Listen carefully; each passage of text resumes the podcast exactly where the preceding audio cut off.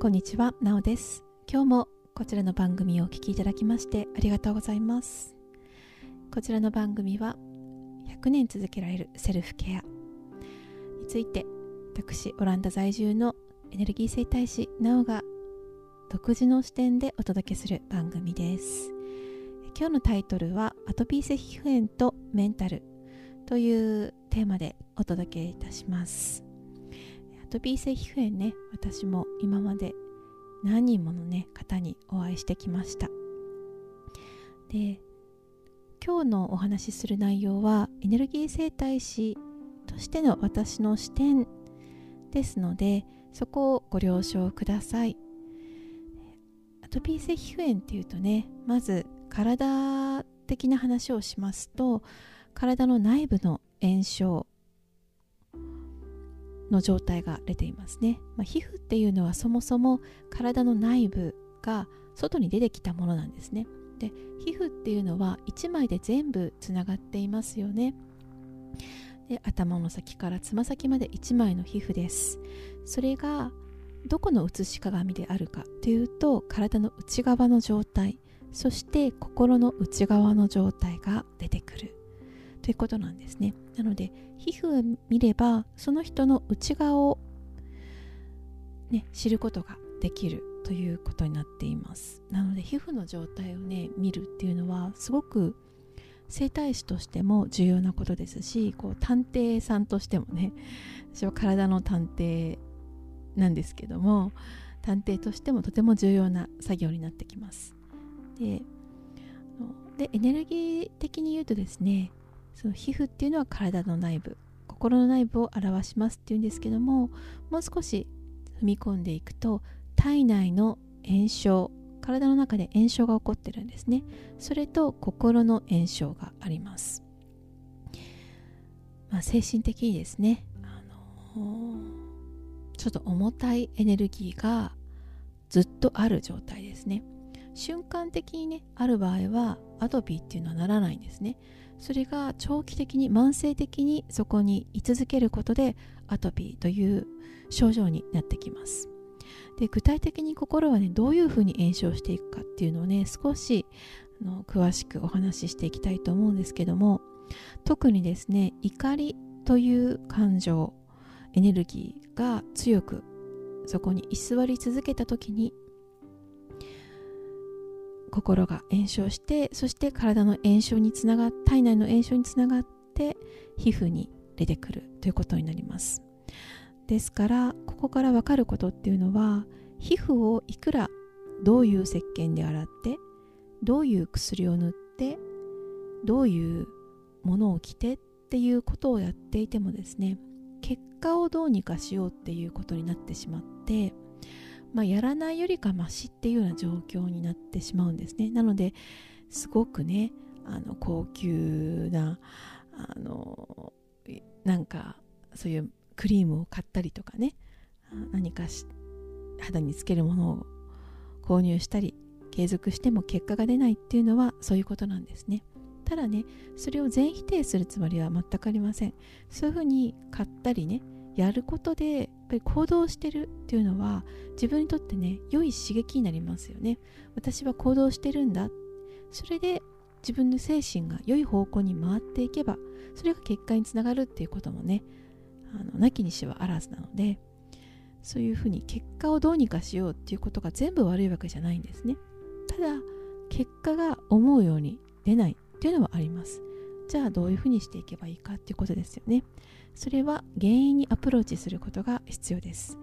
一つは体の中の炎症ですね。そして2つ目は心の炎症。そこにアプローチしない限りはアトピー性皮膚炎っていうのは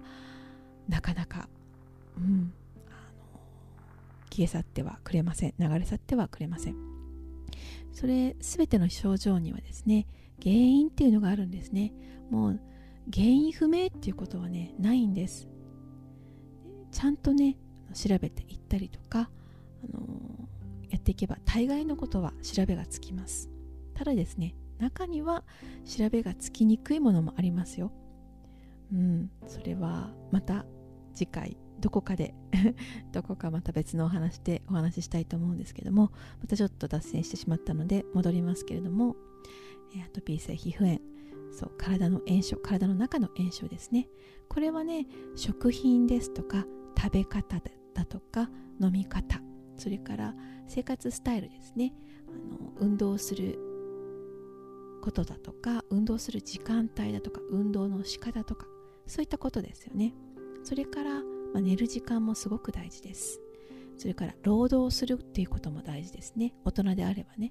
子供であればもう運動する遊ぶっていうことが遊ぶっていうのはねどういうことかっていうとこう没頭するっていうことなんですね。何か好きなこととか夢中になっちゃうこととか時を忘れてその世界に入ってしまうっていうことをする。それが子供のお仕事なんですね。それをどれくらいできてるかっていうことがとても大事になります。でお子さんがね何か没頭していたらもしアトピーのお子さんがねいらしたら何か没頭していたらなるべくなるべくストップしないで没頭させてあげてください。その時間がねとても重要なね心の炎症をねあの抑えてくれる役割を示すんですね。ああもうお風呂の時間だからあご飯の時間だからっていうね言いたくなるんですよね。私もね言っちゃいます。言っちゃいますけどアトピーが出ているっていうことはね今体の中そして心の中が炎症しているっていうサインなんですね。なので自分の親の理想ってありますよね。こういうふうに育ってほしい。こういうふうにしつけたい。こういうルールであの生活してほしいっていうね望みっていうのはいっぱいありますよね。だけれどもまずはね炎症しているっていうこのアトピー性皮膚炎になっているっていうその状況それをまずは受け入れましょうね。っていうことは今までのライフスタイルでどこかをちょっと、ね、考えてみる。そんなサインが出てるんですね。今そういう時期ですよっていう時なんですね。そう。なので、えー、今日は体の炎症心の炎症についてお話ししてみました。ちょっとね脱線ついでにお話ししちゃうんですけどもアトピー性皮膚炎になってるとねやっぱりもしご本人あなたがアトピー性皮膚炎の場合自分自身をねこう恥ずかしく思ったりとかなんか劣等感みたいなとかコンプレックスとかねあると思います。そしてもしお子さんにねアトピーの子がいらっしゃるとしたら親としてはねなんか自分のその生活スタイルとかねもしくは声のかけ方とかメンタル面とかそういったものが影響しちゃってこういうことになってるんじゃないかってねやっぱり自分を責めてしまうようなことってあると思うんですね。それは自分がアトピー性皮膚炎になっている人も自分を責めてしまうところがありますし自分の子供として持ってる場合も責めてしまうことがありますよね。でそういうふうに責めるっていうことはねアトピー性皮膚炎に対してその状況に対して残念ながらね何にもいいことがないんですね。むしろその炎症を強くしてしまいます。なんでかっていうと責めるってすごくこう強いエネルギーですよね。でも自分にしろね子供にしろそんな風に責める状況を目の前にしたらね逃げ場がなくなっちゃいますよね。そういう状況がね自分自身も辛いしもしお子さんがねアトピーだったら自分のお母さんが自分自身のことを責めてるっていうのをね敏感に感知しますからその状況っていうのは本当に辛いですよね。あ自分がこんなにかゆかゆになってるからお母さんこんな辛いんだなって思ってしまいます。それは本当に悲しいことですね。なので責めるっていうことをねちょっと一旦お休みしましょうね、うん、で責めるっていうもし癖がついてる人はちょっとそれもね見直してみようかなって思うきっかけにしてみましょうかね。なかなかねそういう思考パターンっていうのはね一朝一夕では変えることはできませんのでまずは自分がどういうふうな思考パターンしてるかなっていうふうにね考えるっていうのも一つかもしれません。ちょっとねあの話が大きくなってきてしまったので この辺で締めていきたいと思うんですけどもアトピー性皮膚炎っていうのはね皮膚が炎症を起こしてるっていうそういう表面的な話じゃないっていうことを今日はお話ししてあの少しでも伝わったらいいなと思ってお話ししてみました。それでは今日も最後までお聴きいただきましてありがとうございます。また次回お耳にかかりましょう。イカハバンヤオ。バイ。